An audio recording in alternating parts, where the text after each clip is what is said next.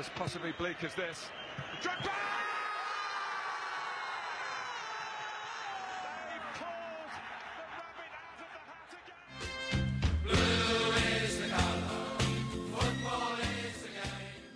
Fala, torcedores do Chelsea, sejam bem-vindos ao episódio 43 do podcast of Stanford. Vamos debater um pouquinho o que foi essa Premier League, que acabou hoje, agonia sem fim, mas que finalmente teve fim. Olha só, essa aí foi boa, hein? Porque foi difícil hoje, hein?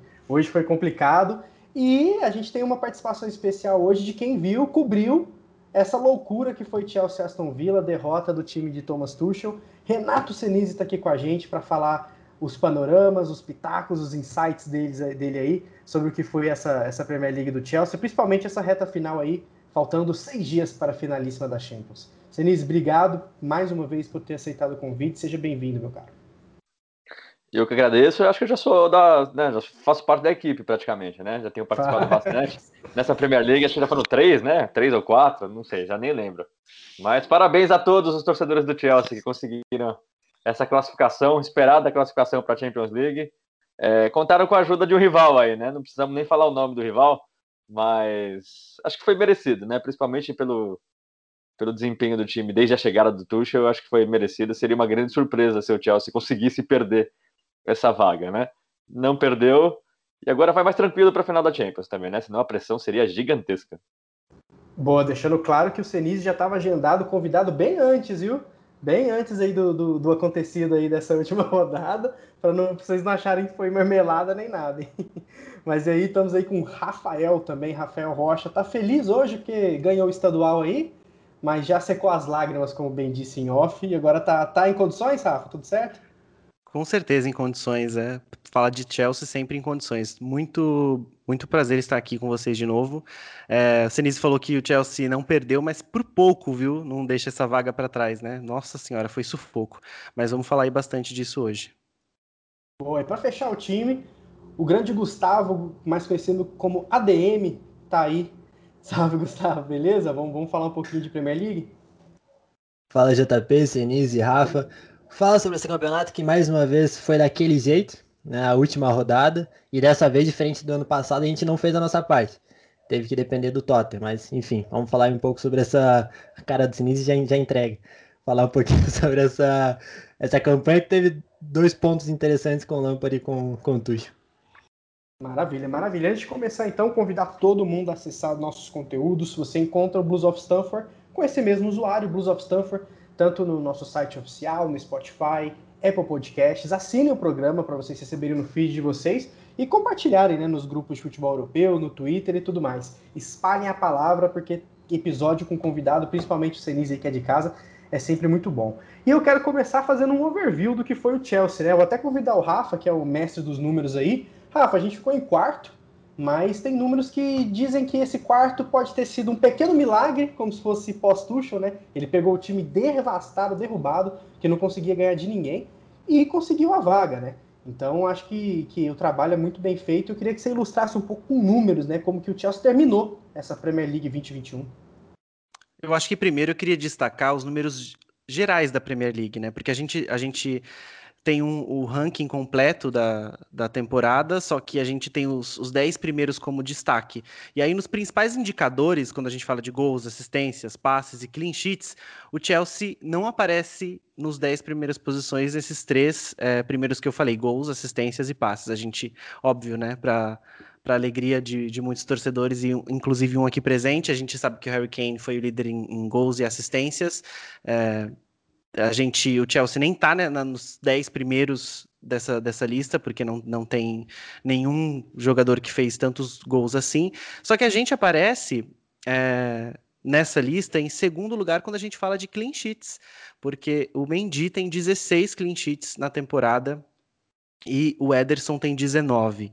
Então a gente está em segundo lugar. Esse, desses indicadores totais de Premier League, esse é o único que a gente aparece no, no, no top 3, né? No caso, a gente está em segundo lugar. É o único indicador que a gente aparece em destaque. Então acho que dá para dizer o quanto a gente, em algum momento, conseguiu ser bom em defesa, né? Não, maravilha. É muito importante falar isso, que a defesa foi o ponto principal. Acho que se teve algo que fez o Chelsea estar em quarto, foi a defesa mesmo, principalmente naquele período que ninguém furava o backtree do Chelsea e o Mendy. Mas assim, é bom dizer que o Chelsea teve 19 vitórias, né? 10 empates e 9 derrotas, o mesmo número de derrotas do Liverpool. Esse número é meio absurdo, porque o Liverpool jogou sem zaga, né? Temporada inteira praticamente. Então é um ponto de, de alerta. Mas enfim, o importante é que tá lá. E Senise, pra gente chegar lá, a gente precisou do Tottenham, né, cara? O Bale, o Kane salvou a gente porque a partida hoje que você fez ali do, do Villa, Chelsea não jogou muito legal, né? Teve um domínio territorial, um volume bacana na primeira meia hora ali, mas depois perdeu a cabeça, tomou um gol, começou a levar a amarela doidado. O que, que você sentiu ali? Porque você sentiu que em algum momento poderia de fato ficar de fora da Champions, velho? Ah, senti, né? É, quando, quando, quando o Chelsea levou 2 a 0 do Aston Villa e o Leicester estava ganhando do Tottenham, eu pensei que a vaca já tinha ido pro brejo, ainda mais que é o Tottenham, né? A gente nunca imagina que o Tottenham vai conseguir virar para cima do Leicester. Mas eu achei que o Chelsea começou muito bem a partida. Nossa, os primeiros minutos do Chelsea achei muito bons, finalizando bastante, pressionando o Aston Villa. Até comentei na transmissão, o Chelsea, para mim, estava muito pressionado, né? Vinha de derrota na final da FA Cup. E aí você precisa, o Chelsea precisava garantir essa vaga, senão ia atrapalhar muito a final da Champions League. É, é muito diferente o Chelsea jogar agora com a vaga na Champions League. A, a temporada já não foi perdida para o Chelsea, né? Já garantiu pelo menos a vaga na Champions League. Por isso que eu achei que o time começou jogando bem, é, sem sentir a pressão. Começou pressionando o, o, Aston Villa, teve boas chances. Teve uma chance que o Aspilicueta toca para trás, que o Malte finaliza dentro da área, livre. Acabou não sendo uma grande chance, porque o Malte, o finalizou muito mal, foi muito por cima do gol. Mas assim, é uma chance claríssima de gol. É, então eu achei que o Chelsea começou bem. E aí vem o, o, primeiro gol do Aston Villa e tudo muda, né? O Chelsea, aí sim é, você vê o Chelsea pressionado, aí sim você vê o Aston Villa mais tranquilo em campo, chega o segundo gol e aí o Tuchel fez um monte de alteração, meteu um monte de atacante, mas, mas eu acho que o grande problema do Chelsea é, é o ataque mesmo, né? A gente vê, a gente tá falando da defesa muito boa e acho que inverteu, né? É impressionante, né? Com, com o Lampard o ataque produzia e a defesa era uma peneira, né? Tudo passava. O Tuchel é o contrário, é uma defesa que funciona bem, tirando hoje. Hoje foi a primeira vez que o, que o, que o Chelsea do Tuchel sofreu dois gols jogando como visitante na Premier League. Na nona partida. Foi a primeira derrota do Tuchel como visitante na Premier League. Então, estava tudo muito bem em termos de defensivos, né? Agora, o ataque do Chelsea não produz. O ataque do Chelsea, com o Tuchel na Premier League, foram 20 gols marcados em 19 jogos. Esse, esse número é, esse número é de, de, de time que está brigando contra o rebaixamento.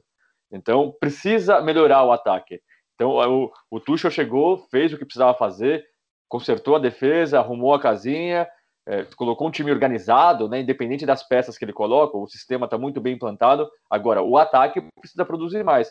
E aí acaba caindo muito na conta do, do Werner, que está sempre impedido e perde gols, ou o Havertz, que o Tuchel não dá tanta oportunidade né, para ele.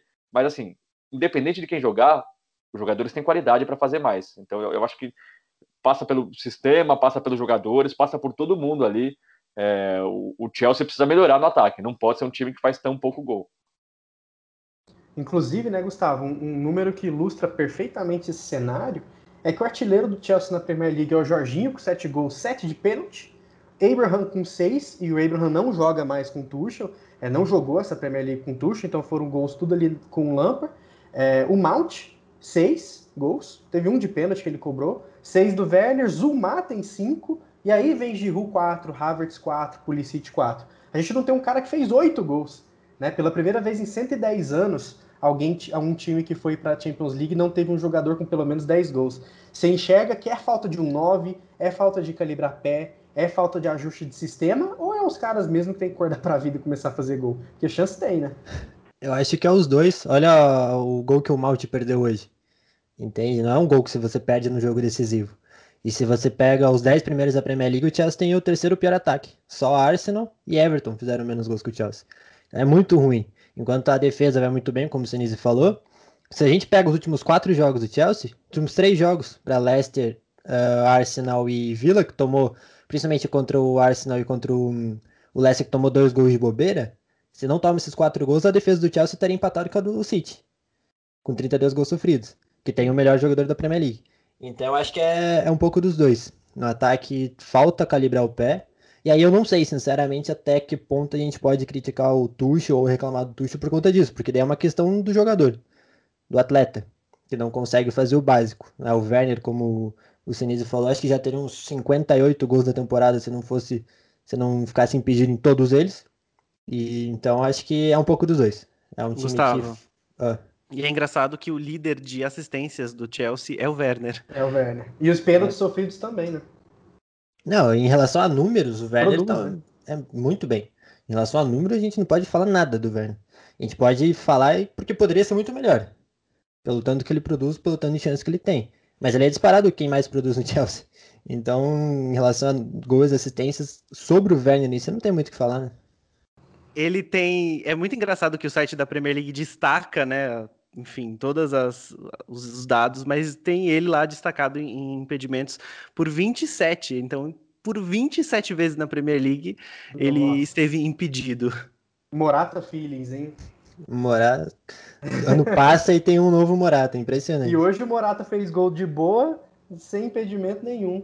É, mas o Werner, o Werner é, realmente produz muito, mas o que falta é ou ele finaliza mal, ou quando ele finaliza bem, ele tá mal posicionado, ou às vezes o impedimento acontece mesmo ali. Eu acho que, que tem que melhorar. Mas uma coisa que a gente tem que destacar realmente é a era Tuchel, né? Que, que na Premier League. Eu até queria até saber do Senis, né? O que, que o pessoal comenta internamente ali. Porque entre a gente o que a gente diz é o seguinte: foi um pequeno milagre que o Tuchel operou que ele pegou um time bem, bem, bem lá embaixo. Aquele time do Chelsea, naquele momento da derradeiro do Lampard, nem, nem Conference League pegaria, porque não estava conseguindo jogar contra ninguém.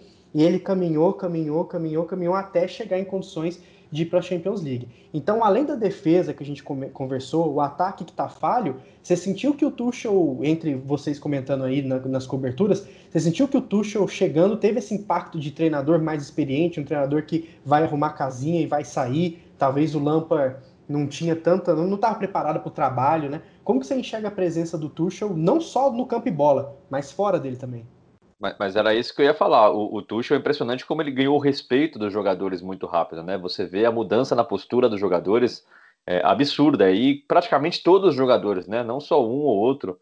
Então, além da parte tática, claro que isso acaba influenciando muito, né? Quando os jogadores veem que o time está organizado, é claro que aí eles passam a comprar o trabalho do, do treinador. Mas não foi só isso. Ele, ele, a gente sabe como é difícil o Chelsea, né? Sempre tem crise no elenco, sempre tem problema em um jogador ou outro, o jogador que fica no banco e reclama. O Tuchel ele conseguiu é, administrar muito bem, né? Todos os jogadores, até os que não estão jogando. A gente não vê Giroud e Abraham na, na, na imprensa reclamando. Tá tudo tranquilo ali. Claro que eles não estão felizes, mas o Tuchel mudou muito essa parte, né? Além da parte da parte tática e da parte técnica também, né? A gente vê jogadores cumprindo funções. A mudança foi muito drástica, né? E é difícil você ver os jogadores se adaptando tão rapidamente, né? Então você vê, sei lá, é que, é que acabou não jogando muito nos últimos jogos, mas você vê o Calum Mutsodói de repente vindo do ala direita e, e, cumprindo bem a função, era uma coisa que ele não fazia nunca. Até o, o, o é, virando um ala esquerda também muda completamente, né? O, o, esquema do meio campo, tudo mudou com o Tuchel e você vê isso mudar é, tão rapidamente no meio de uma... A gente sabe como a Premier League é difícil, né? Então ele conseguir fazer o time mudar o esquema de jogo e jogar bem, então é realmente o Tuchel assim, é extremamente elogiado aqui na Inglaterra e com razão. Agora, só para voltar do ataque, o que eu, o que eu acho assim, sempre que a gente se fala do ataque do Chelsea, a gente acaba falando do Werner e eu acho que até é um pouquinho injusto isso, porque para mim o Pulisic está muito pior que o Werner. O, o Werner pode perder gol, pode pode estar tá impedido. Agora o Pulisic não está produzindo nada. E desde o início da temporada, já, o Lampa já estava assim. E é um cara que não tem como a gente questionar o, o, a qualidade técnica dele. Ele faz algum um, um, outro tempo, nem jogo ele faz, né? Um outro tempo bom e, e some depois, toma decisões erradas, parece, não sei, sem, sem, sem segurança, sem confiança. Então, é, a gente fala do Werner, mas o Werner é sim um dos, um dos, mais constantes do Chelsea. Ele perde, ele é constante até nos gols perdidos, ele é constante nos impedimentos, está sempre impedido, sempre perdendo gol, mas está sempre produzindo, está sempre dando assistência, está sempre se movimentando, está sempre tentando. Então o Werner ele acaba sendo pegando essa pecha, né, de, de cara que até, até, tirando sarro dele, mas ele é sim muito importante, né? À toa que ele não sai do time. E eu, eu acho que os outros estão produzindo menos do que o Werner. O Havertz, eu, eu, eu entendo a torcida do Chelsea querendo mais chance, eu concordo. Mas o Havertz também não é, não é aquele cara que você confia 100% ainda, né? Claro, é muito jovem, talvez se jogar um pouquinho mais, mas eu, eu acho que o Werner tá mais pronto. E, e, e, eu até acho até mais legal ele continuar jogando bem, porque a, a, confiança vai lá embaixo, né? Também quando você perde tanto gol, quando você é tão, fica tanto em impedimento, quando você é tão questionado, mas ele continua jogando com confiança, continua ajudando o time. Então eu, acho até um pouco injusto às vezes, sempre que a gente fala do ataque, citar os números do Werner, sendo que talvez ele seja o mais importante, tirando o Mason Mount, né? Eu acho que é, é, é, verdade isso, eu acho que é engraçado, porque se pelo menos o, o fosse inglês, sei lá, fosse como o Mount, que tanta gente fala que era protegido, enfim, talvez pudesse fazer sentido esse negócio do torcedor não pegar tanto no pé, né? Como pega do Werner, por exemplo. Ou se tinha mais expectativa pelo Werner do que tinha para o Pulisic. Eu não sei, realmente, quando você compara números, o Werner é bem melhor. Eu acho que o pessoal se apega àquele que a gente fala, né? Do momento, modo playoff do, do Pulisic. Que do nada ele faz ali três jogos muito bons e aí o pessoal esquece todo o resto. Sobre o que o Senise falou de mudar o, o modelo do nada, e funcionar talvez seja um pouco maldoso. Mas o Chelsea ele não tinha um modelo bem definido desde o Sarri, certo? Uma forma de jogar bem definida. Então eu acho assim, quando você chega, por exemplo, você chega um treinador no City amanhã, para ele tem ideias diferentes da do Guardiola, para ele mudar a forma de jogar leva mais tempo, porque já é algo bem definido, já é um modelo bem definido. Agora no Chelsea não tinha nada quando o Tuchel chegou. A gente era muito difícil a gente dizer como aquele Chelsea jogava. Porque cada jogo era um modelo diferente, cada jogo era uma estratégia, cada jogo era um, um esquema. Então mudava tudo. Então acho que você, quando você chega num time onde não tem nada, é mais fácil você impor suas ideias. E eu acho por isso que em dois, três jogos a gente já conseguia ver uma cara. A gente já conseguia ver muita coisa diferente que normalmente não acontece tão rápido. Não, e é engraçado, né? Voltando a falar de ataque, porque assim, o Werner ele é o tipo do cara que que eu mesmo sou muito assim com ele, é gangorra. Eu xingo, fico puto, falo, meu, não aguento mais, mas eu entendo, eu respiro depois e falo, gente, não, mas não dá. O cara produz, ele tem volume, ele, ele tira sarro dele mesmo, ele se zoa, ele dá entrevistas falando, olha, esse jogo contra o Leicester foi o resumo da minha temporada, né? Dois gols impedidos, pênalti que eu sofri claríssimo, para mim foi o maior erro de arbitragem da temporada, aquele pênalti no Werner lá, e ele que fez a falta, o juiz deu, e aí ele faz o gol e o outro que não fez e não sei o que das contas, ele mesmo tira sarro dele, dá para ver que, que ele produz muito, mas eu tenho uma curiosidade, né, inclusive só complementando antes dessa, dessa curiosidade, né, e tem que falar do Ziyech também, né, o Ziyech para mim foi um grande flop do Chelsea na temporada, eu apostava nele como o protagonista do Chelsea esse ano, mas muito, muito mal, apesar de gols importantes contra o City, contra o Atlético, contra o Porto, mas assim, vem muito mal mesmo. Então é o Pulisic, é o Ziyech, é o, é o, é o Werner, é o Havertz, é o Giroud. O Abraham não vou falar porque o Abraham não joga, né? Então minha curiosidade para o Senise era essa. Na mídia inglesa, eles zoam e xingam tanto o Werner quanto aqui no Brasil. E se eles acham muita sacanagem o Abraham sequer jogar, porque aqui no Brasil o pessoal acha. Tem gente que não consegue se permitir admirar o trabalho do Tuchel porque tem essa birra absurda que o Abraham não joga. É mais ou menos assim na Inglaterra também? Mas é, é, na Inglaterra se questiona o fato do Abraham não ser nem utilizado, né? Está completamente fora dos planos. É, não, não, não, há um questionamento sobre titularidade, mas quando você vê o, Chelsea com tanto problema para fazer gol, é, por que não colocar o, Abraham, né? Por que, por que não dar chance para o Abraham? É, agora, eu, eu, percebo que o Tuchel, esse esquema dele, ele realmente ele não quer um, um, um nove mais parado. O Abraham nem é tão parado, né, comparado com o Giroud, por exemplo, mas ele quer realmente um cara que sai da área, que é o que o Werner faz, é um cara que aparece na, no, no lado esquerdo e abre espaço para os meias entrarem dentro da área, ou o cara que, apare, que vai para o lado direito e cruza para o Tio, que aparece do lado esquerdo para finalizar. Então, nesse esquema do Tuchel, ele prefere esse tipo de jogador. É, mas ele é questionado sim em relação ao Abraham, ainda mais que o Abraham tem bons números, né, pelo Chelsea. Desde a temporada passada, quando o Lampard deu chance para ele, é, não dá para falar que o Abraham é, foi horroroso, né? Muito pelo contrário. Né. No início da temporada passada, por exemplo, o Abraham era um dos melhores jogadores do Chelsea. O Chelsea deu uma arrancada boa no início da temporada passada, muito graças aos gols do Abraham. Agora, né, parece claro que o Tuchel não quer usar ele, não quer usar o Giroud. O Abraham já é meio que certeza que vai ser usado como moeda de troca. Aí o Chelsea vai querer contratar mais, mais gente e o Abraham não deve ficar. Agora, o, o Tuchel não é questionado, ele é questionado por causa disso, mas o trabalho dele não é questionado de maneira alguma, né? O pessoal aqui na Inglaterra tá, tá in love com, com, com o Tuchel, porque realmente... Tuchelizado, com é, tá, o, Tuchel, né? Que nem dizem os jornalistas é, o tu, daí. É o Tuchel, o Tuchel. Tuchel. Tá, o, o Tuchel aqui, nossa senhora, é, tá, olha... O, legal isso. O romance total aqui. com e, e, as entrevistas dele são boas, né? Ele, ele é um cara honesto, né, sincero, sem medir muitas palavras, e fala de tática também, né? É um cara que gosta de falar sobre o jogo, explicar as mudanças que ele faz e tudo mais. Então, realmente, o pessoal tá adorando o Tuchel. Simpático, dá risada, faz brincadeira. É. Acho que isso são, ajuda são também. Né? E em inglês muito perfeito, né? Então, assim, dá pra ver que você consegue entender direitinho o que ele tá falando. E, e eu lembro que até a Nathalie já falou no Correspondentes N vezes, né? Que adora fazer entrevista com ele, que todo mundo gosta de fazer entrevista com ele. E que ele é, que é muito simpático, encantador, assim, né? Então é legal a gente ter um treinador assim, porque o Lampard tava falando muita coisa na época, né? É, o Chelsea não estava pronto para competir e tudo mais. Quanto mais apertado ele ficava, mais ele. Mais soltava né? ali. Soltava coisa eu, eu, eu, eu, eu, eu, entrevistei o, o Tuchel a primeira vez na semifinal da, da FA Cup, né, depois da classificação do Chelsea. Eu achei ele muito, mas muito legal mesmo. E aí, depois da final, eu também falei com ele de novo, e visivelmente chateado, mas muito legal mesmo. Só que eu, eu, falo uma coisa, eu adorava entrevistar o Lampard. Nossa, que cara legal, era outro que falava de tudo também, super. Pô, é o Lampard, né? Você...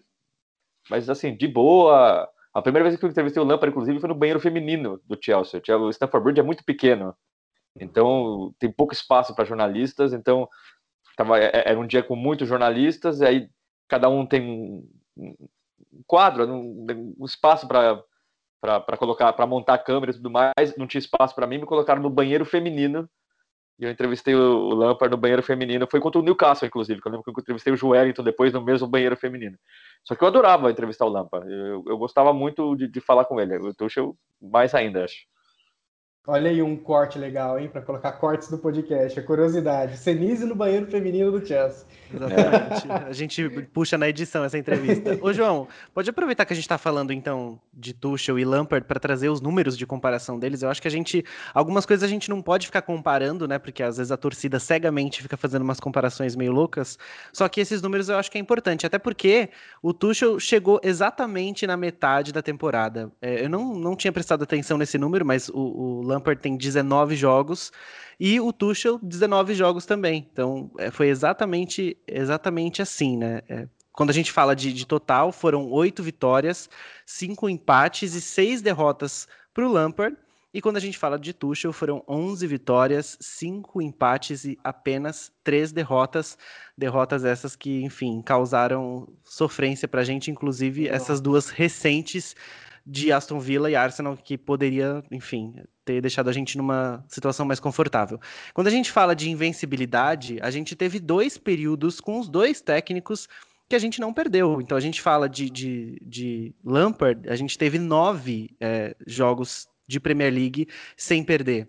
Começou, acho que lá em setembro do ano passado e foi até dezembro. E aí chegou dezembro, foi onde deu tudo errado para o Chelsea e acabou, enfim, chegando a demissão do, do Lampard. E, em compensação, a sequência inicial do, do Tuchel foi de 10 jogos, e aí de invencibilidade. Foi perder contra o West Brom, isso já depois de dois, três meses, se não me engano. Né? Ele chegou em janeiro, já era abril isso, se não me engano. Então, também teve uma sequência muito boa, e aí depois é, começou a não ficar tão tão, tão regular. E eu acho que entra aí para uma das próximas perguntas que você ia fazer, né? Eu acho que está na pauta, não sei se era nessa sequência, mas se faltou gás para chegar, né? Já que a gente tem isso.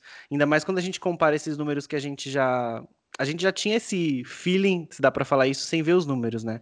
Então, por exemplo, no, no tempo de, de Lampard, eram, foi, ele marcou 33 gols e concedeu 23. E aí, quando a gente fala de, de Tuchel, marcou 25 e concedeu 13. Então, por, também por, essas, por esses números a gente já consegue ver a diferença de trabalho, né? Não, exatamente. Dá para ver a diferença de saldo também, né? 10 versus 12. Mas essa é uma pergunta que eu queria fazer também, né? Começar com o Gustavo, porque assim, muitos, o Chelsea caiu de produção nesses últimos dias, né? Aquele jogo contra o Brighton pós Superliga, fiasco lá, foi bem ruim. Aí depois a gente ganhou, não Contra o Leicester, sinceramente, eu não achei que a gente mereceu perder aquela final, apesar de que o Chelsea longe de ter jogado bem mas o cara acertou um balaço ali do meio e que teve aquele gol do Tio e tudo mais, enfim. mas não fomos muito bem. E aí contra Arsenal e contra Aston Villa, Quanto Aston Villa, mais ou menos, mas quanto Arsenal também, a gente não acertava o pé, teve aquela cagadinha, a gente não conseguiu vencer.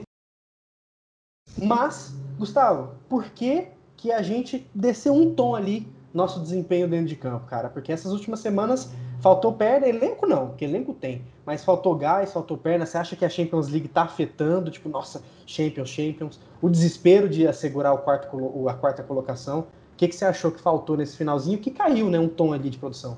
Sim, eu acho que os dois. Acho que tem. Você não tem como não pensar na Champions, a partir do momento que você chega numa final. E tantos garotos no time, né? É complicado você lidar com normalidade em, em relação a isso. Mas acho que faltou perna. Faltou perna porque a intensidade desse time do, do Tuchel é um negócio assustador. E aí a gente chega em meio de temporada já, não era no começo da temporada, era, já era metade da temporada. E aí pra você dar aquele gás final, porque o Chelsea estava em o quê? Oitavo, nono, com uma certa diferença pro, pro quarto. Aí você chegar, você permanecer no G4 e ter que sustentar em jogos muito pesados, o Chelsea teve uma sequência muito pesada de jogos.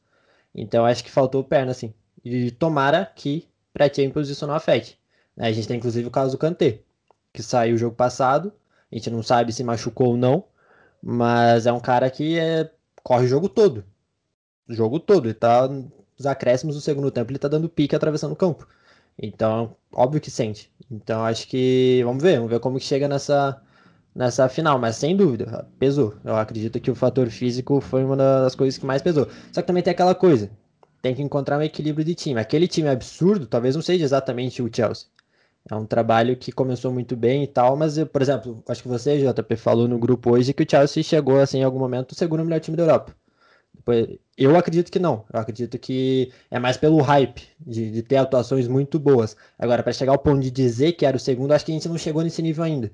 Entende? Então, acho que é, é o equilíbrio. Acho que agora talvez seja esse o Chelsea. Início de trabalho, de um time que ainda não está pronto. Talvez esse seja o, o Chelsea que, que seria o normal ver. Aquele Chelsea que deu um baile no Real Madrid, aquele Chelsea que chegou na final, talvez.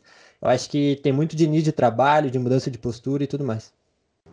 Boa, boa. E você concorda, Sinise? Você vê que, que faltou a perna assim no final para essa, essa queda de produção, a mentalidade na, na, Champions? Como que você vê essa reta final de Premier League? Que, repito, né? A gente só tá lá único exclusivamente por conta do Tottenham, né? Eu, eu, eu, acho que faltou um pouco de perna, mas eu acho que o problema maior, eu até acho que no, no, na última participação que eu tive com vocês, eu acho que eu tinha falado sobre isso. O Chelsea, ele vai muito bem em jogos grandes, contra times grandes. Só que ele tem dificuldade de dominar partidas contra times menores contra times que se fecham. Então, o Chelsea não consegue ser dominante. E isso é preocupante, porque é, quando você não é dominante nas partidas contra times inferiores, é normal que você acabe tropeçando em alguns momentos, como foi hoje contra o Aston Villa. É, como foi contra o Arsenal. Eu não estou falando que o Arsenal é pequeno, mas na, na, na, atual situação, o Chelsea é muito mais forte que o Arsenal. O Arsenal faz um gol, acha um gol, e o Chelsea não consegue, não consegue sair daquilo. Então, é, é, essa é a minha preocupação assim, em relação ao, ao, ao, trabalho do Tuchel. Ele, esse esquema do Chelsea é ótimo contra o Manchester City, já se provou, é ótimo contra o Real Madrid. Só que para você vencer uma Premier League, você precisa também ser ótimo contra os times menores, para garantir os três pontos, para não tropeçar nesses momentos. E, e, e, não é coincidência, eu acho que é realmente um problema de modelo de jogo.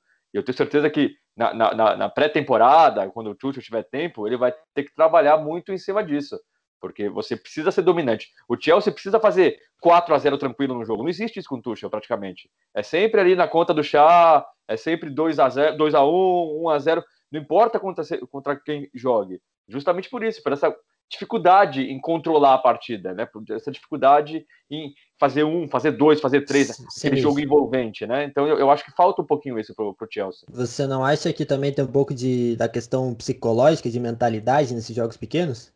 além da dificuldade em relação ao modelo? Eu não acho, eu, eu, eu, sinceramente não acho. Eu acho que o maior. Pode até ser um pouquinho, passar um pouquinho por isso, mas eu acho que o problema maior é o modelo. O modelo que eu digo assim: o Chelsea não cria tanta oportunidade. Criou hoje, no, no começo do jogo, e depois não criou mais. Mas não, não é um time que produz para ganhar tranquilo. Então, não, não, acho que não é só a, a, a mentalidade. Eu, eu, acho que é um problema mais de. de, de com o Lampard, querendo ou não, o Chelsea goleou algumas partidas, o Chelsea teve algumas vitórias tranquilas. E, e não estou criticando o trabalho do Tuchel, eu, eu, acho que, de novo, o mais difícil ele fez, que foi ajeitar a defesa, dar um modelo de jogo ali, mas precisa mais. Não teve tempo para isso. É, conseguiu chegar na final da Champions League, mas para a próxima Premier League, se quiser lutar pela Premier League, que eu acho que o Chelsea tem condições, precisa ter esses jogos bons contra times pequenos. Jogos tranquilos, sabe? Que vocês, você, o Chelsea entra em campo você fala, ah, certeza que hoje vai ganhar de 3, O que o 4. City faz, né? O que o City faz, é. O Liverpool fez essa reta final. É, não, não precisa nem ser tão assim, espetacular, mas ter tranquilidade. E, e, e, e só, só, voltar um pouquinho no, no, no, na fase Lampa, que acho que o, o, a gente falou sobre, sobre um período de invencibilidade do, com Lampard, um período de invencibilidade com o Tuchel, a gente não pode esquecer que em 5 de dezembro o Chelsea vence o Leeds em Stamford Bridge e é líder da Premier League com o Lampard. Isso parece assim, parece que é, é, faz 15 anos que isso Nossa, aconteceu, é mas, mas dali em diante o time do Lampard se perdeu completamente e ele acabou sendo, sendo mandado embora. Mas, por exemplo, aquela partida contra o Leeds foi uma partida muito boa do, do, do Chelsea. O Leeds também estava bem e foi um jogo aberto. Eu gostava de ver o. Eu, eu, sei que vocês vão me criticar, mas eu gostava de ver o, o Chelsea do Lampard. Era, era um jogo Vamos legal. É, é, é, era um jogo legal de assistir. Era um jogo aberto, um jogo maluco às vezes. 3 a 3 com o West Brom. É, sabe, é, é, eu, gostava, eu, eu, gostava de ver. Eu achava, eu, eu, eu achei o Lampard sempre muito corajoso. Eu, eu, valorizo muito isso num técnico. Era muito mais fácil ele, ele, ele, fechar a casinha ali também, jogar um futebol burocrático. Não estou falando que é isso que o Tuchel está fazendo, mas ele podia fazer isso para salvar o emprego. Ele não, ele arriscou. Ele, ele, ele, quis um time ofensivo. Ele quis continuar dando chance para os jovens e acabou pagando caro por isso.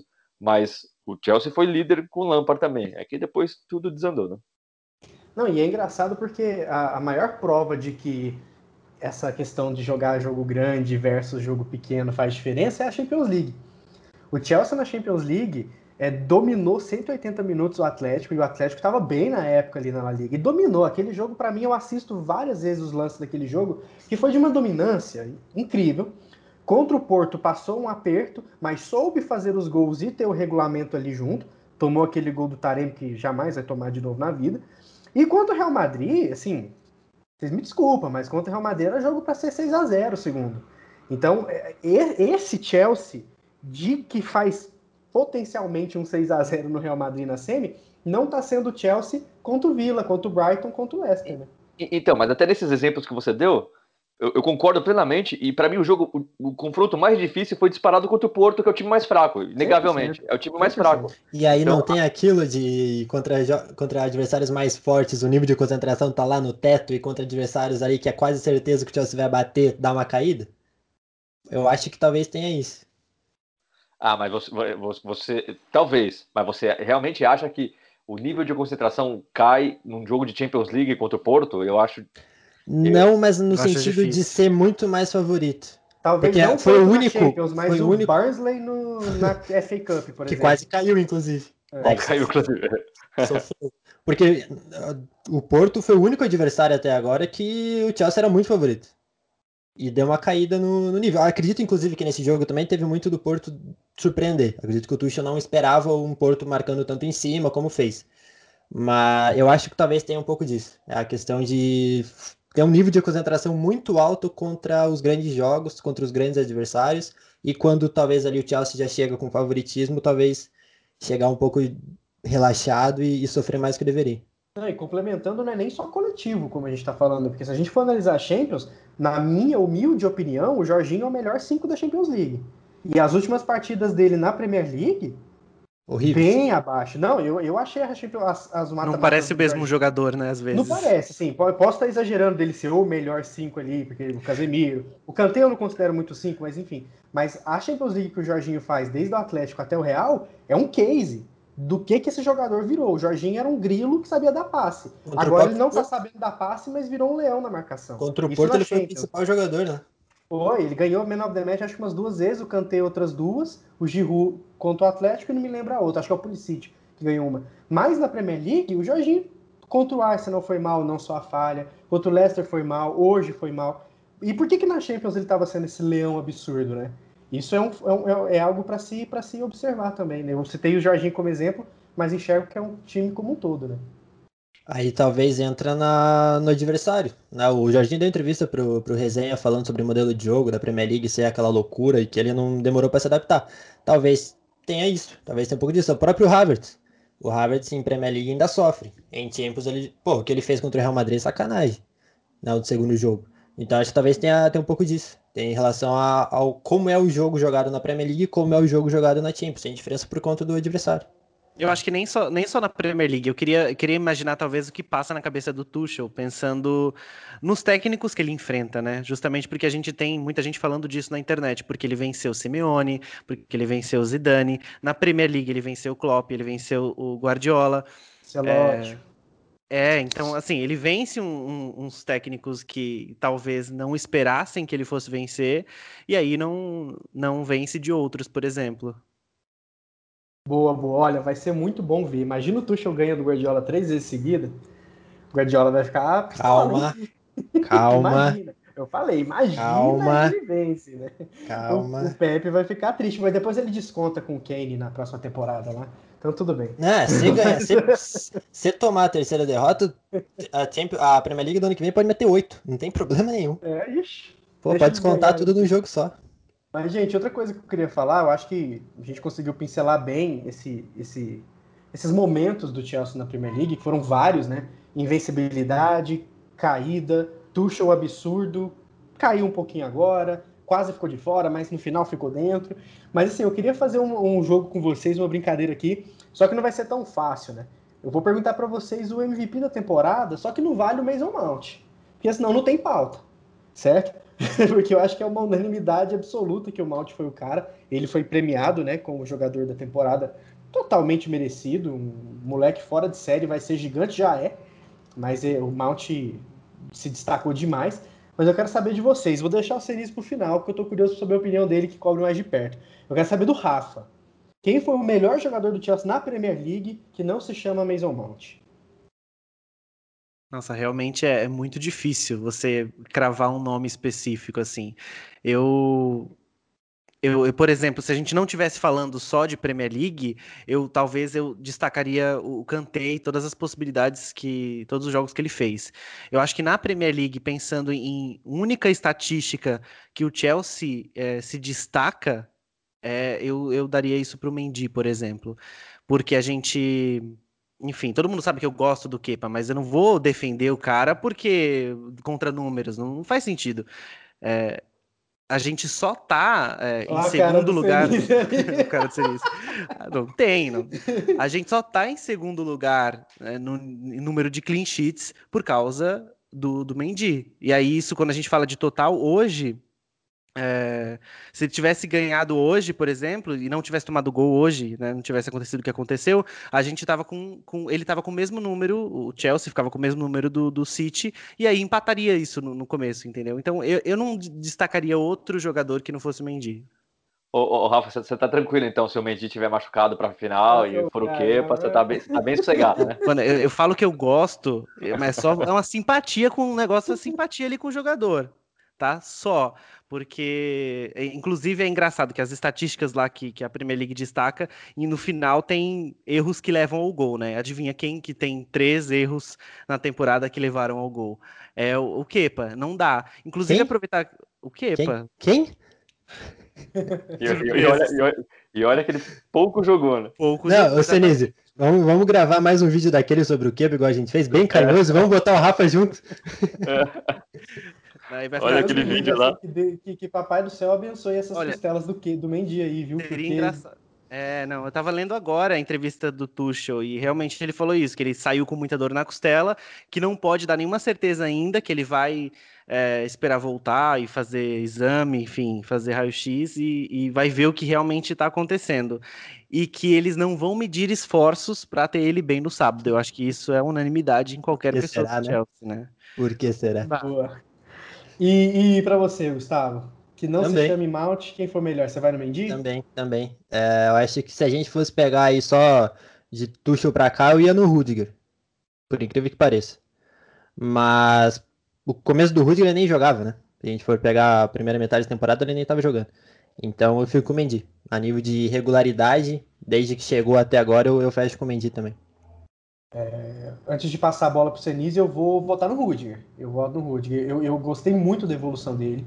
É, Virou um cão de guarda absurdo ali. olha a cara do Senise. Não, mas é porque é, o, o Rudiger antes versus esses 19 jogos na Premier League foi muito bem. Ele teve um erro, foi num gol, nem lembro contra quem, mas eu achei ele, achei ele um leão. Então, para mudar um pouquinho de, de Mendy, eu, eu acho que o Rudiger fez um belíssimo, belíssimo segundo turno aí com, com o Tuchel na, na, na Premier League.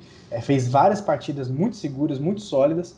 Na Champions também, né? Eu sei que a gente tá falando de Premier League, mas também na Champions.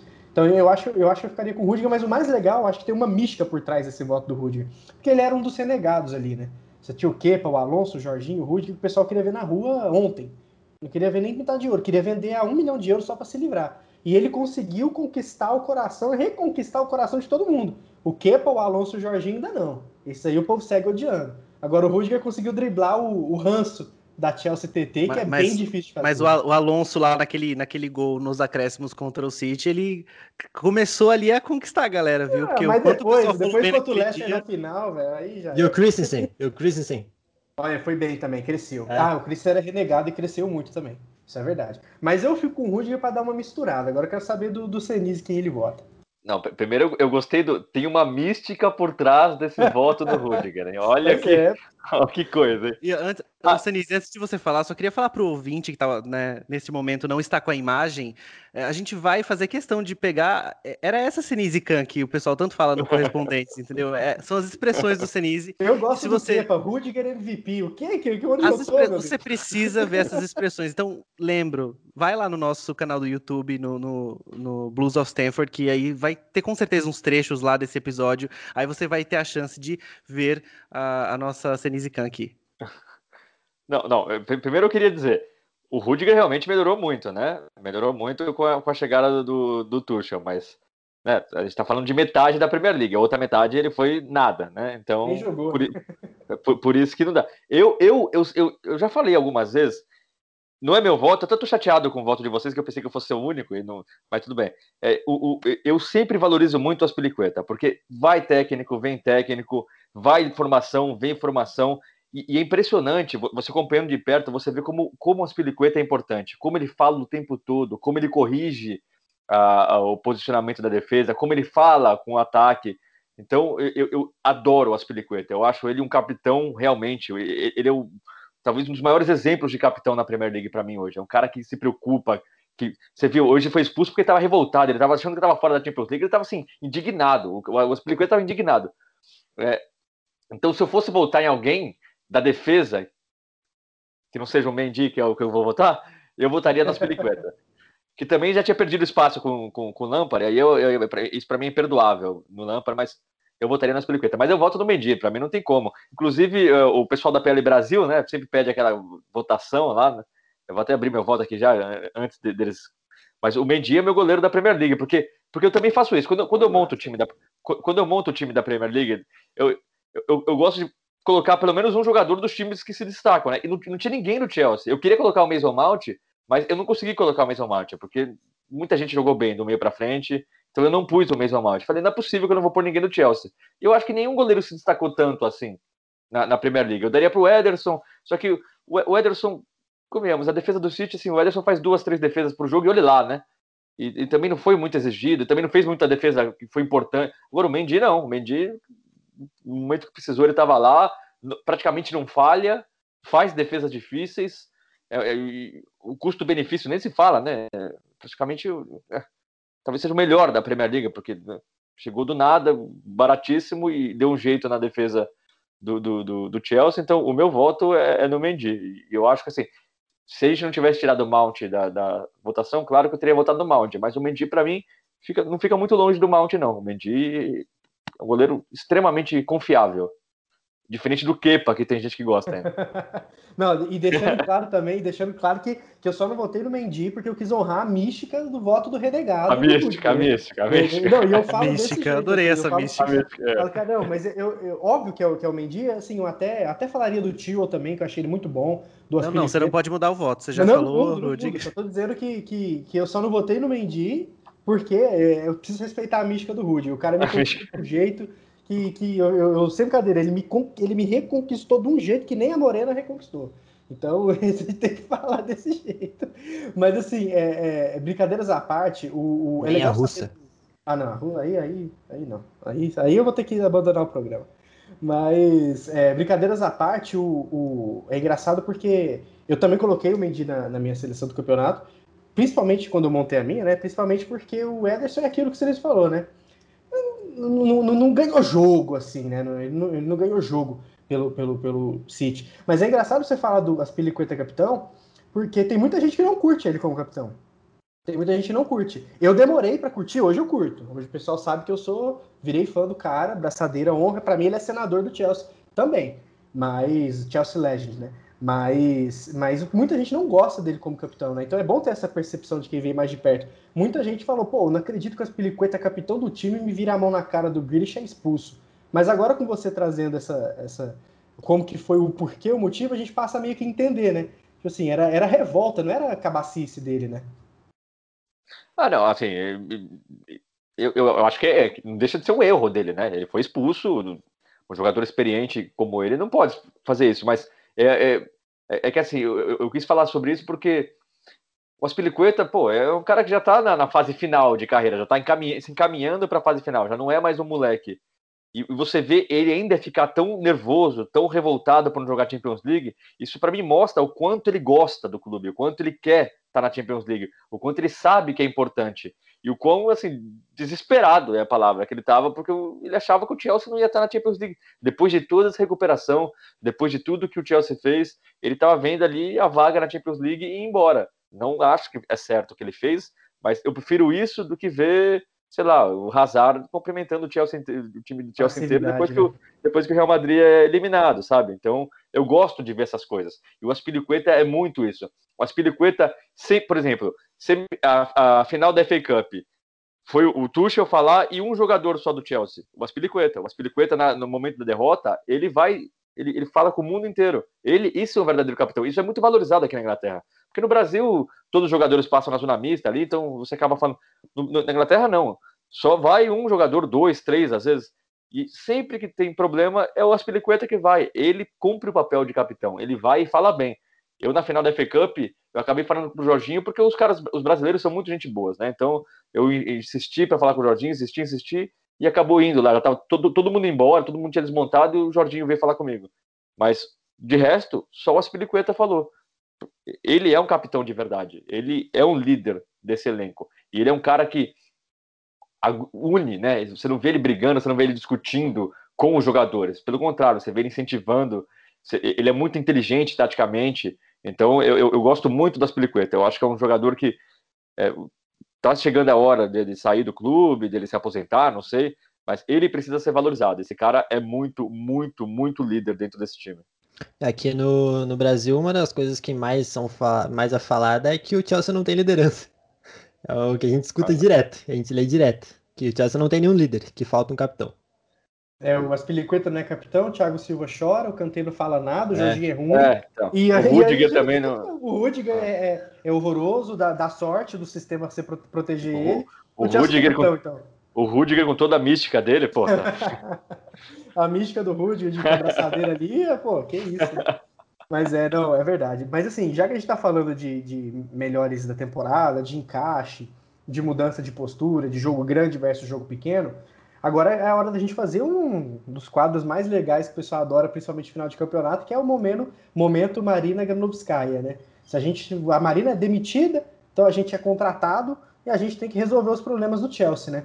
Quais são as prioridades para vocês? Assim, antes de falar de nome, eu acho que é bem claro algumas prioridades que o Chelsea precisa para encorpar o elenco e elevar o patamar, diminuir o gap ali para o City e seguir nos mata-matas da Champions, convivendo ali com as semifinais, finais e, e, e crescendo. Gustavo, quais são suas prioridades ali para contratar para deixar esse Chelsea melhor? Antes de qualquer coisa, primeiro volante.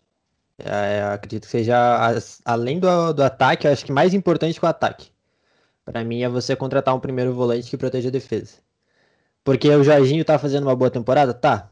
Mas é aquele cara que vai fazer uma partida absurda contra um Porto, vai muito bem contra o Real Madrid e do nada cai de nível assustadoramente como, como, como caiu. Então acho que é muito pouco confiável. Então para mim tem que ser primeiro um primeiro volante, acima de qualquer coisa, até porque para dar essa liberdade para o Kanté, para o Kanté ser o Kanté. Pra ele ser o, fazer o que ele sabe fazer de melhor, tá? Porque o Kanté não é primeiro, nunca foi e nunca vai ser. E aí depois atacante. Um cara que vai botar a bola para dentro. Mas. E também eu acho que se não for para trazer um cara para resolver, não vejo a necessidade de trazer alguém. Acho que tem que ser o centroavante. O centroavante nível Haaland, nível Lukaku, é, Kane, Lewandowski, daí para nesse nível. Porque se for para trazer um cara mais ou menos, volta o Batshuayi, como gosta de dizer o JP. acho que, assim, Como Talvez, até dizer, porque- Teoricamente, JP, por favor, né? Até porque, até porque eu acho que o Tuchel ele não imagina esse time com uns 9. Então não adianta você buscar qualquer um. Você tem que buscar o 9 Pra chegar e pra resolver e pra fazer esse monte de gol que o Chelsea tá perdendo. Você acha que é por aí também, Rafa? Um DM e um, e um 9 flexível, móvel, soluciona- solucionador de problemas? Eu acho que falando de prioridade, sim, eu não, não pontuaria diferente do que o Gustavo pontuou. Só que eu trago também o que eu acho que é, a gente tá falando, a gente elegeu agora, né, praticamente aqui do Blues of Stanford, a gente elegeu o Mendy como o melhor jogador, mas eu não vejo, por exemplo, que eu não imagino que o Chelsea esteja 100% satisfeito com ele.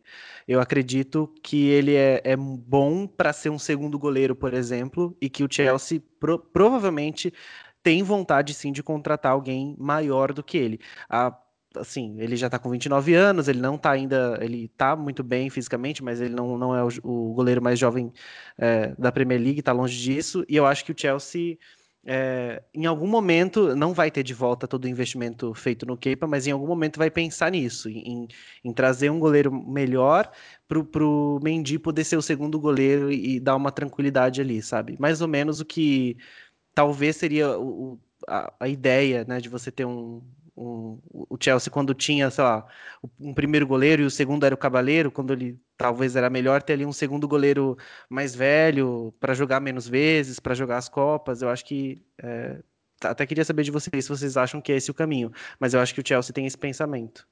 Eu acho que o Chelsea só contrata alguém se cair no colo dele um Donnarumma da vida. Se ele não acho. ficar no Milan e aí cair no colo, eu acho difícil.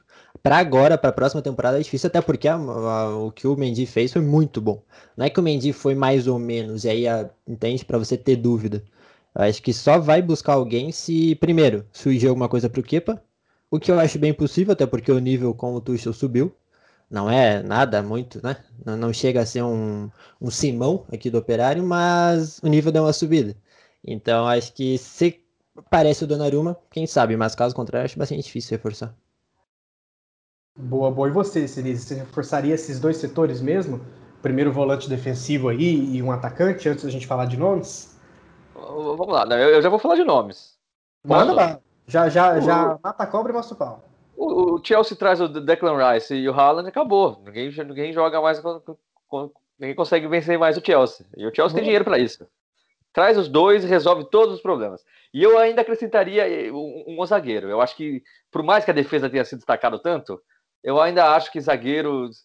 O Thiago Silva talvez renove por mais uma temporada. O Christensen. Assim, com três zagueiros, o Christensen também jogava bem com o Conte, né? A gente- se a gente lembrar, então, com três zagueiros facilita a vida, né? do- dos zagueiros. Mas eu, eu, eu- não vejo tanto zagueiro de qualidade no Chelsea. A mística do Rudiger não me convence. É, o, o Chris- Christensen é bom com três zagueiros, mas também não acha um baita zagueiro. O Thiago Silva é o- sempre um monstro, mas não é nenhum garoto, não pode jogar a temporada inteira.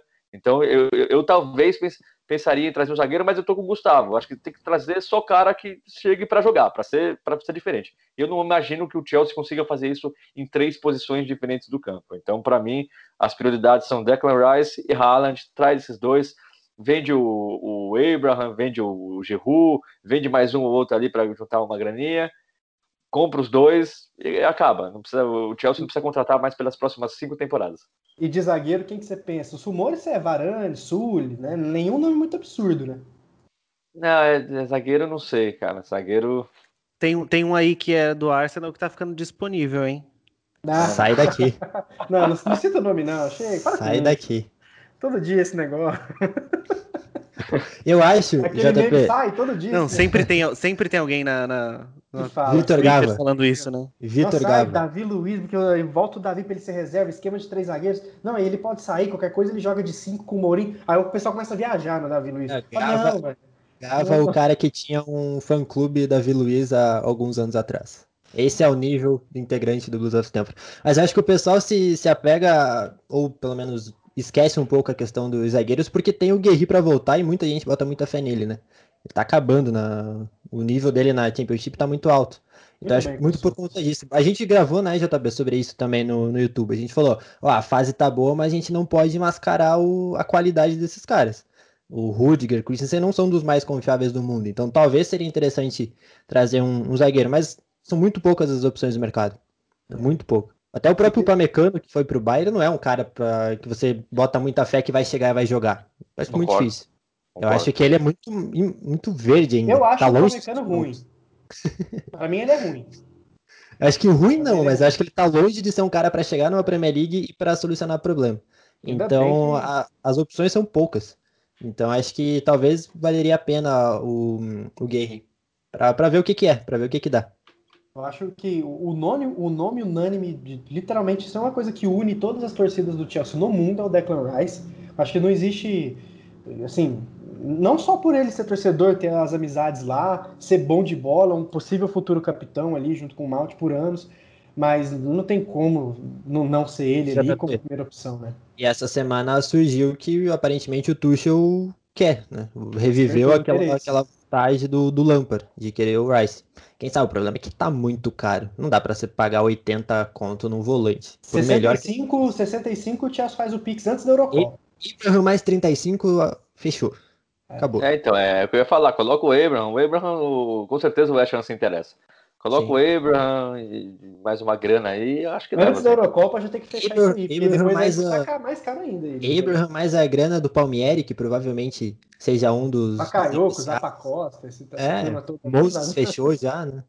5 milhões pelo Moses no Spartak. E também que você falou do, do Haaland, né, o Celis, eu acho que a tendência é ele ficar no BVB, parece, né? Então, de alternativa, estão falando muito do Lukaku, né? O Kane a gente sabe que é Manchester City, dificilmente vai ser outro time. Mas, assim, eu acho, né? Eu quero que ele vá pro Real Madrid. Deus me livre o Kane no City, velho, na boa. Eu quero ele o mais longe possível da Premier League, mas ele quer ficar na Inglaterra. eu quero ele no Chelsea, pô. O cara no Real Madrid, não. Ah, mas ele não vai pro Chelsea, não vai. Com o Tottenham ainda ali. Pô, meu sonho de consumo, tá louco? O Harry Kane ali. Mas não, não tem como. Então muito se fala no Lukaku, né? O, o, o Lukaku eu acho arriscado, sabia? O Lukaku, eu acho o Lukaku um monstro de, de atacante. Só que o, o Lukaku ele dá certo em determinado tipo de jogo. E, e o, o, o tipo- estilo do, do Conte é bem parecido com o do Tuchel, mas eu, eu não sei. Eu, eu acho que o Lukaku voltar para o Chelsea, eu, eu acho que. E o, Chelsea não tem muito, paci- muita paciência com, com camisas 9. E, e eu, eu, não sei, al- algo me diz que, que eu acho arriscado você, o Chelsea gastar uma bala no Lukaku, ter pressão em cima do Lukaku. E eu, eu acho o Lukaku um monstro, mas eu não acho o Lukaku do nível do Haaland. Eu não acho o Lukaku do nível do Harry Kane. Eu não acho o Lukaku do nível do Lewandowski. Eu acho ele um monstro de atacante, mas ele para mim ele cresce mais em times como a Inter, que precisava de um cara que seja que fosse o líder, um cara, sabe, que chamasse a responsabilidade. No Chelsea ele não vai ser esse cara. Eu não sei se ele vai se sentir, se sentir tão à vontade assim. Enfim, eu não sei. E, e tem alguma coisa assim. que- Eu não sei. Eu acho que o Lukaku não combina com o Chelsea. Eu acho que o o ambiente Chelsea não, não ia fazer muito bem pro Lukaku. Eu, eu, eu, ficaria temeroso em, em ver o o Chelsea gastar uma bala no Lukaku. Eu, acho que existe o risco de, de não dar muito certo, não. É interessante sua opinião, né? Porque muita gente diz o contrário, que o Lukaku é a maior certeza que daria certo. Ah, eu não Pela acho. Premier League, por ser forte e tudo mais. É curioso ver esse contraste, né? Mas é, eu acho assim, vamos supor, o que é bem possível, inclusive, que o Chelsea não contrate Haaland, Kane, Lukaku, que é bem possível, são jogadores caros, negociações difíceis, né? Vocês acham que valeria, valeria a pena manter o Abraham ali e conversar com o Tuchel, tentar alguma coisa começando no zero?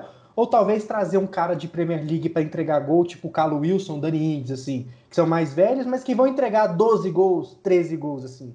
É, é- é uma pergunta genuína, porque talvez a gente não vai trazer o cara de 100 conto que vai resolver e vai, vai vender camisa e ser ídolo, mas talvez pode tentar cobrir uma lacuna com esses caras, não? Pô, imagina você ir dormir sonhando com o Haaland e acordar com o Wilson. Não, mas eu tô falando se não rolar, né? Óbvio, o sonho é esse, né? O Aí é complicado, esse, né? Se, Aí, se não fosse esses caras, vocês não trariam atacante. aí aquela torcida que ama a diretoria abandona de vez. Eu acho, foi o que eu falei, eu acho que se não for pra trazer um cara. Porque o Tuchel, eu não sei, eu acredito que ele não imagina o Chelsea jogando em referência com 9. Eu acredito que não. Também não tenho tanta fé que, que temporada que vem ele vai manter três zagueiros. Porque não é dele fazer isso. Acredito que talvez ele queira mudar e aí muda tudo. Né? Muda toda a forma de atacar. Mas eu acho difícil. Porque talvez ele iria lá no Bundesliga buscar um 9 barato para ser uma opção. Talvez. É uma saída. Mas eu, Gustavo Granovskaya, não faria isso. Eu iria ou no cara para resolver, ou eu deixava os dois. O Havertz acabou se tornando uma opção como 9 também. E aí, não sei, sinceramente. Acho que o Abraham não encaixa mais. Acho que o Abraham já tá bem Nem claro, né? conversa já era, né? Eu acho que não, eu acho que se pelo menos ele botasse o Abraham no banco, alguma coisa, mas nem isso tá fazendo, então acho que não, não vai ter como não. Minha preocupação é isso, a gente ficar uma temporada inteira com o Werner e Havertz. É, Eu não tô nem desde falando que- de campo e bola, falo de Na Desde- teoria, isso discussão. devia ser bom, né? É, Pelo desde que o Werner acerte o pé, tá ótimo. mas o cara que meteu tem que 34 entender, gols ano Eu passado. digo, mais, eu digo mais pela temporada. É uma lesão, uma expulsão, são duas Copas, a Champions, a Inglaterra. Tipo, por isso que eu digo, se não vier o Haaland e vazar o, Tem- o Tami e o Giroud, que é a Ah, tendência, mas se a gente for tá na analisar, se a gente for analisar, olha o City. O City só tem dois caras e só teve um por metade da temporada. Então, não sei, sinceramente. Acho que se, se os dois, os alemães, acertarem o pé e começarem a entregar gols, acho que isso acaba se tornando um problema não tão grande assim. Boa. Ah, maravilha. Eu acho que, que tem esses nomes assim, mas eu acho que o Chelsea pode. Eu, eu acho né, que a tendência é que o Chelsea faça uma boa janela. Porque tem dinheiro, né? Se já tá na Champions League, então, meu, esse, esse risco de jogar a Europa League não tem mais. E quem sabe, caso vença a Champions League, o pessoal vai querer jogar no atual campeão da Champions. Foi o que o Hazard quis quando ele, quando ele veio pro Chelsea. Né? Ele vou jogar pelo campeão da Champions. Isso é uma vitrine, né? Mas é, é, vai custar caro e eu tô curioso para ver as negociações. Mas eu quero o Rice mesmo. Para mim, esse cara. é, ele, ele, ele precisa vir urgente. E com, com esses reforços, a gente pode começar a traçar umas expectativas para 21, 22, né? Se eles acham que o Chelsea vai conseguir diminuir o gap pro City, imaginando o City se reforçando possivelmente com o Harry Kane, mantendo a base ali, perdendo um ou outro jogador, você acha que o gap consegue fechar? Como você enxerga o Liverpool também com a zaga mais saudável? Você acha que o Chelsea vai seguir sendo ali a terceira, quarta força? Temos o United também que fala do Sancho, enfim. Eu, eu, eu acho que a grande dificuldade, pode até parecer um paradoxo eu falar isso, mas a grande dificuldade para o Chelsea é que no, na temporada que vem o calendário volta ao normal, né? Não vai ser esse calendário maluco dessa temporada. E isso talvez faça o Liverpool voltar a ter o nível de apresentação que teve, talvez faça o, City voltar a ter seu City de 100 pontos. E eu não sei se o Chelsea está pronto para ser o Chelsea de 100 pontos, né? O Tuchel também vai ter mais tempo para treinar a equipe e tudo, mas a gente está falando de duas equipes que, que é o City e o Liverpool, que já mostraram serem capazes disso, e o Chelsea que precisa mostrar ainda. Mas eu acho que o Chelsea já diminuiu a diferença, né? Se a gente olhar para os últimos anos, desde o Sarri, é, eu, eu, acho que o Chelsea já está mais próximo do City e do Liverpool, até em termos de elenco, né? O último mercado do Chelsea foi absurdo. A gente está falando aqui de jogadores que não estão entregando, né? O, o, o Ziyech, principalmente, o próprio Havertz, que não é tão confiável ainda, o Werner, mas o elenco, você olha para o elenco do Chelsea, não tem como você não falar que é um elenco para ficar no top 4, com certeza. Então eu acho que esse, essa diferença já diminuiu. Ainda não acho que é o suficiente para ser campeão por causa do City. O City do Guardiola é o City do Guardiola.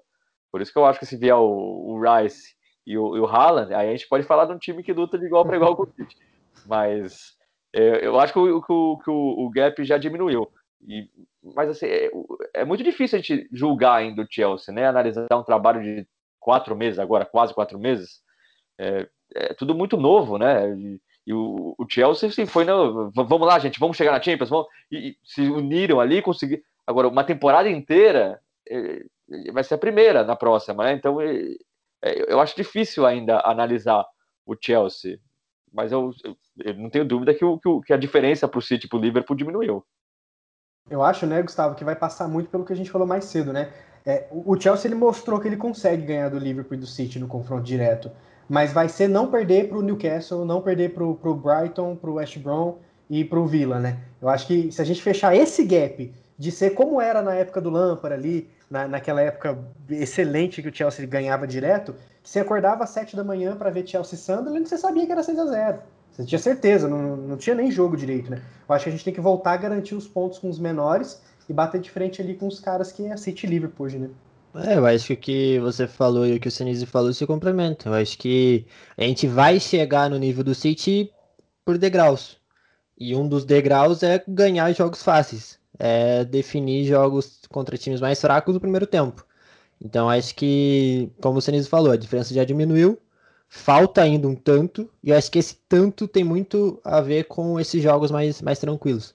Que o Chelsea ainda sofre demais para vencer. Vamos lá, tentar pegar essa régua Tuchel é complicado porque, como o Sinise falou, o trabalho é recente, tem pouco tempo para treinar. Ele deu uma entrevista recentemente até falando, né, que o treinamento dele é 20% defesa e 80% ataque, justamente para tentar solucionar esses problemas.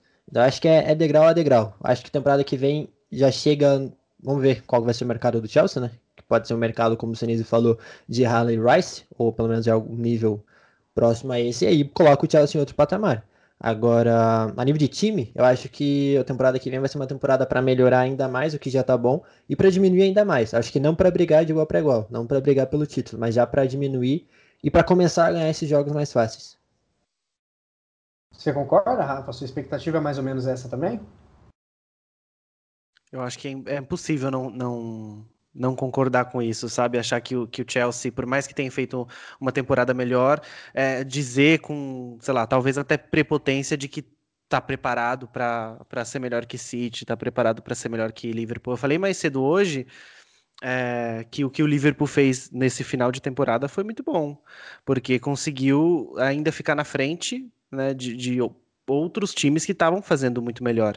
E aí imagina de novo esse Liverpool com toda a força, quando né, tiver, é, não tiver mais tanta, tanta gente machucada, tiver com a, de, com a defesa é, recuperada, vai voltar com força total, entendeu? Então eu acho que, que precisa ser feito um trabalho muito bom, mas enfim. Lá na, no, no, título do Leicester, ninguém esperava que o, que, o, que o Leicester ia vencer, né? Então tudo pode acontecer. É Premier League, né? Isso é Premier League muita coisa pode acontecer, mas se a gente fosse apostar, dava para apostar sim que esses times continuariam no topo. Maravilha, maravilha. Pessoal, essa foi a temporada do Chelsea na, na Premier League 2021, altos e baixos, bons gols comemorados, uns sofridos chorados, tipo do Arsenal. Esse me dói até hoje. Aquela... Kepa ainda salvou, hein, Rafa? Seu favorito ainda salvou ali, mas não teve jeito. Mas foi, foi bom, foi bom. Estamos na Champions League e agora a expectativa total por dia, por dia 29. Tá até fora da pauta, mas um spoilerzinho. Senise, como que você vê essa final, cara? Jogo aberto, muito gol, jogo chato estudado. Você vê que não tem jogo chato com o City, né? Mas não vou nem te perguntar de favorito, mas eu queria entender como que você enxerga esse, esse, essa final aí pra gente fechar o nosso episódio de hoje. Ah, eu, eu, eu não vejo uma final com muito gol, não. Eu vejo uma final bem truncada. É, o City, querendo ou não, é a primeira final de Champions do City, né? Vai, vai, vai, vai sentir o peso ali também. O Chelsea não tem, não tem jogo tão aberto assim com o Chelsea. E ainda mais contra o City, né? Então, eu acho que vai ser um bom jogo. Afinal, a, a semifinal né, da, da FA Cup já foi boa, né? Entre Chelsea e City. O jogo foi legal e o City poupou bastante gente, o Chelsea também não jogou, mas foi, apesar de ter sido 1 a 0 só, mas foi um jogo legal. Você, viu ali mudanças, alternâncias de, de domínio de jogo e tudo mais. E na Premier League também, a, a virada do, do Chelsea e tudo mais. Eu acho que vai ser um jogo bem, bem equilibrado. Eu acho que o, o, o, o Tuchel sabe jogar contra o City do Guardiola, isso já ficou claro. E o Tuchel sabe incomodar o City do Guardiola. Então eu acho que vai ser um jogo bem pegado, bem, bem aberto mesmo. Você não, você não me perguntou de favoritismo, eu nem, queria, nem gostaria de falar sobre isso realmente, porque o City, lógico, é, é, o melhor time da Europa, hoje é, mas não consegue jogar tão bem contra o, contra o Chelsea do Tuchel. Então eu, eu, eu, prevejo um jogo bem difícil, um jogo bem legal de assistir. Vai ser um jogo nervoso, vai ser bem final de Champions League mesmo. Eu ansioso pro jogo, acho que vai ser um jogão. Boa, mais uma final inglesa, né? Mostrando o poder da, da Premier League. A gente teve recentemente Liverpool e Tottenham, já tivemos United Roubado. e Chelsea. Opa, opa, polêmica. e agora a gente vai ter o Chelsea do City, a primeira final do Manchester City, né? Isso é a terceira do Chelsea tem um título e uma derrota, ambas nos pênaltis. Isso é uma coisa que eu não quero é pênalti. Se bem que tem muita gente que gostaria, né? Porque o City erra pênalti.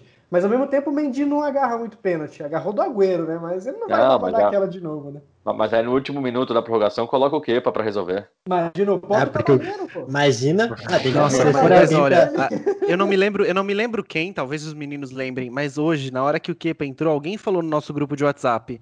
O bom é que o Kepa defende bem pênalti, isso antes do pênalti. Não lembro quem Ah, falou, foi o esse Fabio. negócio, nossa senhora. Não, É, se for pra botar alguém pra defender pênalti, tem que botar o Cavacheiro, não tem que botar o Kepa. Imagina tu depender do Kepa pra defender alguma coisa. Pelo amor de Nossa, Deus. resolve, resolve do- em tempo normal. Não mexe com pênalti, não, porque aí o coração. Sinceramente, a idade vai, vai tá chegando já e.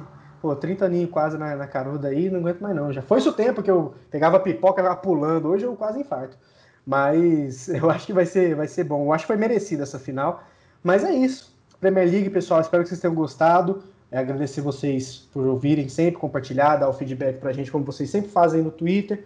E o episódio bem legal pra vocês. Senise, obrigado, cara. Obrigado por mais uma participação. Tenho certeza deixa eu fazer uma pergunta. próxima- Opa, Deixa eu fazer uma pergunta pra vocês. Quantos de vocês gritaram gol do Tottenham hoje? Eu, pra. Nossa, o mas gol do demais. Bale, eu, É, eu, eu Bale não, eu, dele, mas- eu não só gritei, como eu pulei e saí correndo. A timeline Ah, do tá. Twitter inteira de torcedores do Chelsea fez tá isso. Eu acho que entendendo. assim, surreal o que aconteceu Você nesse não tá domingo. entendendo. Não- Ah, ninguém tá, tava. Senise, ninguém aqui viu o jogo do Chelsea. Eu acho que só o Rafa assistiu. A gente nem percebeu gente nem que o tava vendo o Tottenham jogo era o Chelsea, Eu Tottenham. fiquei com quatro telas hoje, mas eu tava falando pra eles em off que eu, eu fico brincando em casa, assistindo o jogo, de narrar e, e comentar jogo. E aí hoje eu, eu narrei os, os gols do, do Tottenham. E assim, com Não, bastante não, felicidade. Sé- Será que você assiste jogo assim? Sério. Sensacional. Juro. É uma forma de praticar tudo: reportagem, comentário e até narração. E, e você cria, você cria lances imaginários ou não? Eu Não, eu imaginando- fico, na- eu eu fico narrando o jogo. Eu fico imaginando você narrando o jogo do Chelsea, por exemplo, e você narrando o Kepa pegando pênalti ao invés do, do Nossa, Kepa Ah, Não, eu, eu, é eu- eu- sou jornalista, Senise. Eu, eu tenho compromisso com a realidade. Por mim, você fala bem do Kepa, aí fica difícil. Eu Não, não bem, eu- Já que a gente tá Tô falando de lance imaginário, vou, vou ter que compartilhar, vou ter que compartilhar essa nesse momento final. Senise, comentarista. Eu, tá- eu, eu sonhei esse dia, eu juro por Deus, cara. E eu falei isso com os meninos bem. duas vezes já, vou, vou falar pra você a terceira. Eu sonhei que a final da Champions vai ser decidida da seguinte forma: o Chelsea vai fazer 1 a 0 de cabeça com alguém aí, e o City vai subir no finalzinho e vai ser tipo lá Fernando Torres lá contra o Barcelona. Só que o Werner vai pegar essa bola. E o Kanté, pra ficar ali de retaguarda, vai correr junto.